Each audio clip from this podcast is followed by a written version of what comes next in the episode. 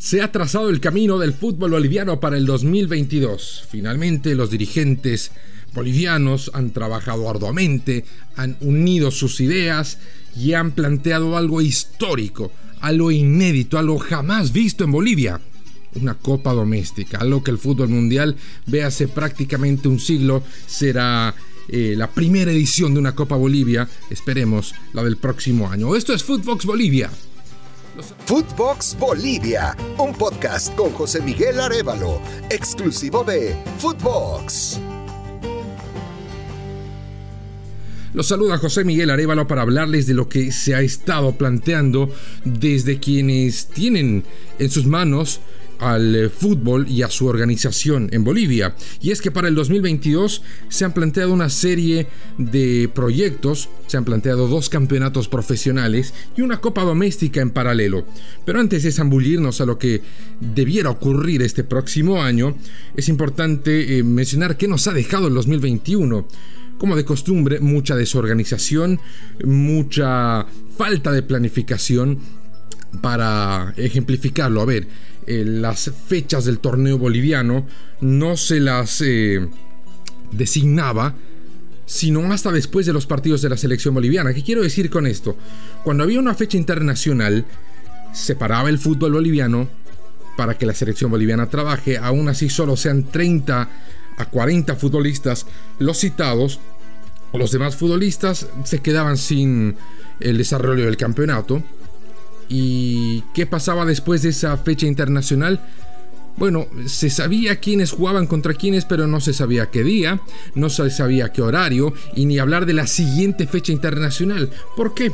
Porque este receso para que la selección boliviana pueda trabajar de cara a sus partidos por eliminatorias era determinado conforme a los resultados de la selección boliviana, es decir, si a la selección boliviana le iba bien, se le daba dos semanas, pero se amenazaba que si a la selección boliviana le iba mal, bueno, se reduciría el trabajo. Y con la reducción del trabajo la pausa era menor, entonces no se... Eh, planificaba, no se designaba días y horarios para los partidos, sino hasta pegadito a la fecha internacional, lo que claramente habla de una falta de planificación porque al final ni los equipos, ni mucho menos los hinchas, sabían cuándo iba a jugar su equipo, sabían cuándo iba a ser el próximo partido, sabían a qué hora iba a ser el próximo partido, y eso es parte de lo que explica la baja cantidad de espectadores entre varios problemas estructurales que ha tenido el 2021. Eh, en este año también la dirigencia ha repetido el protagonismo por encima de los jugadores y por encima del propio juego, más inmersos en eh, amparos constitucionales, en procesos judiciales o en enfrentarse al gremio de futbolistas. Hubo una vergonzosa guerra entre ambos frentes, entre dirigentes y futbolistas representados por su gremio, que, bueno, le ha hecho mucho mal, le ha hecho mucho mal al fútbol, pero ya en aras de tener una organización más armoniosa este próximo año, es que se han definido varios puntos interesantes, varios puntos importantes. El primero de ellos es que ya, a diferencia de este año que termina, de este 2021, el 2022 habrán dos campeonatos. El 2021 se jugó solo un torneo de 30 fechas, acaso la temporada con menor cantidad de fútbol jugado desde que eh, se ha dividido en profesionalismo, en amateurismo, allá por 1977, cuando no desde el 50, que en realidad empieza la era profesional del fútbol boliviano. Bueno, ahora habrán dos torneos. La temporada debe arrancar el 6 de febrero. ¿Por qué eh, lo planteamos en condicional? porque el anuncio de la temporada boliviana de fútbol siempre está enmarcado por una huelga de los futbolistas. ¿Por qué constantemente hacen huelga los futbolistas? Porque ya es eh, prácticamente garantizado de que los clubes no han cumplido todas sus obligaciones monetarias con los jugadores, ya sean salarios adeudados, ya sean primas, ya sean premios, siempre se le debe algo a los jugadores y cuando se anuncia una fecha de inicio, el gremio de futbolistas no ve mejor oportunidad de presionar para que se le pague a los jugadores lo suscrito en un contrato que eh, eh, anunciar que los jugadores no se van a presentar a la primera jornada. Pero esto ocurre hace una década y de manera casi eh, segura. si se han resuelto esos problemas, si los clubes han cumplido con todas sus obligaciones y todo está en paz entre Favol, el gremio de futbolistas, y la Federación Boliviana de Fútbol, entonces la temporada del próximo año arrancará el 6 de febrero. Habrán dos campeonatos, un torneo apertura, que será seriado, es decir, que habrán dos grupos de ocho equipos cada uno, y de ahí no se han dado más detalles, lo que ya nos da una mancha en esta planificación, pero uno asume que los mejores clasificados pasarán a una ronda de eliminación directa. Este torneo seriados ha sido un pedido eh, insistente de parte de un bloque de clubes, aquellos que están ubicados en la región oriental del país, que constantemente reclaman la desigualdad que ellos consideran confiere la altitud a los equipos que están en el occidente, es decir, equipos como Oriente, como Blooming, como Guavirá, como Royal Party, siempre han reclamado que equipos como Bolívar, como Strongest, como Luis Ready, están favorecidos por la altura y que se ven o al verse obligados a visitar estos equipos lo hacen ya con desventaja. Y por eso siempre piden un torneo seriado en el que se divida los clubes en dos grupos y así sean menores las visitas a ciudades de altitud. En una opinión muy personal, esto para nada alienta a un torneo competitivo. Esto lo hace todavía eh, más retrógrado, si se quiere. Porque si lo vemos trasladado a la selección boliviana, que hace más de 20 años no gana un partido de visitante, bueno, ¿cómo le vamos a pedir a la selección boliviana que gane de visitante cuando los propios equipos dentro de Bolivia le temen a jugar de visitante? Consideran ya un hecho histórico y que se conoce perfectamente bien, que es una condición natural topográfica como la altura, como un condicionante a que saquen puntos fuera de casa. Y esto solo alimenta ese mito de que Bolivia no puede jugar bien afuera porque, porque juegas bien solo en la altura. Esto no es cierto. Pero esto viene siendo impulsado y alentado por esta idea de que debe ser seriado el torneo para que sea todo en igualdad de condiciones. Bueno, muy al margen de eso, este torneo apertura debe concluir eh, hasta fines del mes de mayo. Después de un breve receso en el invierno boliviano, se jugará el torneo clausura que debe arrancar el 19 de junio. Debe contar con 30 fechas, es decir, lo que se jugó el 2021 se va a compactar en la segunda mitad del año y debe concluir el 6 de noviembre. Llegue o no Bolivia al Mundial, y este es otro tema polémico, porque los dirigentes aseguran que no puede haber fútbol mientras está jugando la Copa Mundial. Obviamente, si Bolivia logra la proeza de clasificar a la Copa del Mundo del Qatar, quedará suspendida toda actividad futbolera en Bolivia y todos estarán atentos a la participación, la cuarta, de la selección boliviana en una Copa del Mundo. Pero de lo contrario, si Bolivia no llega al Mundial, ¿por qué tiene que parar su torneo local? Para que los dirigentes puedan ver el mundial, para que los dirigentes puedan viajar. Son respuestas que solo se responden en estos consejos, en los que obviamente solo participan directivos del fútbol boliviano. Hasta ahí los torneos de la división profesional. ¿Qué pasa con esta Copa Bolivia?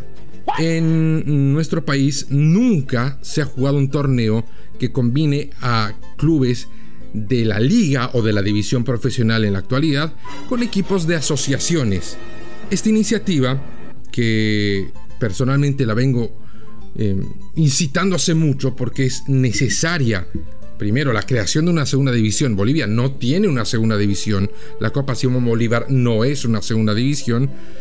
Eh, la falta de una competencia a este nivel frena mucho el desarrollo del fútbol. ¿Por qué?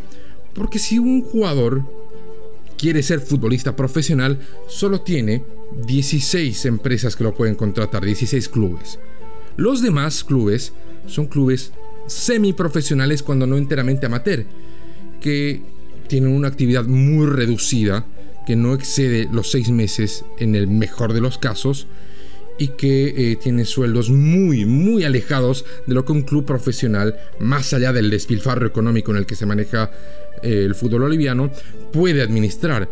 Entonces la intención para que el fútbol boliviano crezca es obviamente primero ampliar el universo de futbolistas profesionales que pueden distribuirse en una primera división, en una segunda división y en las divisiones formativas, de fútbol semiprofesional, etc. Bueno, este es un paso. Si bien no se va a crear una segunda división, al menos no por lo pronto, sí se planifica esta Copa Bolivia que eh, se desarrollaría de la siguiente manera. Se habla de dos etapas. La fase 1 se competiría a nivel regional y se disputaría entre el 14 y el 20 de marzo con ocho representantes de cada asociación, son nueve asociaciones, que se eliminarían en partidos eh, de justamente eliminación directa, el mata-mata. Luego se jugaría una segunda fase entre el 25 y el 31 de marzo con los cuatro clasificados de cada asociación, que también se eliminarán en un partido. Luego, los dos equipos clasificados accederán a una tercera fase en la que también se eliminan a un partido, clasificando a la siguiente etapa. De esa manera, quedaría un total de nueve clasificados por departamento. Esos nueve clasificados se van a unir a los siete últimos mejores clasificados de la Copa Simón Bolívar, la del 2021, y a los 16 clubes de la división profesional para afrontar una fase final de eliminación directa. 32 equipos, como piensa usted, la Copa del Rey, la Copa Italia, la FA Cup, eh, el DFB Pokal de Alemania, etc. El campeón de esta Copa Bolivia tendría un cupo a la Copa Sudamericana del el 2023. Bueno, finalmente, finalmente se ha pensado en acortar las brechas tan grandes y tan profundas entre el fútbol profesional y el fútbol aficionado como se lo maneja en Bolivia. No hay nada en el medio eh, más que un enorme camino por recorrer, particularmente para aquellos futbolistas que quieren dar el salto. Son muy pocos los afortunados que pueden jugar un torneo regional y convertirse en profesionales y eso naturalmente ha generado un embudo en el que cada vez menos futbolistas surgen y el fútbol profesional da vueltas entre los mismos jugadores, sean de gran nivel o no, y termina siendo cada vez más reducida la cantidad de futbolistas bolivianos que surgen.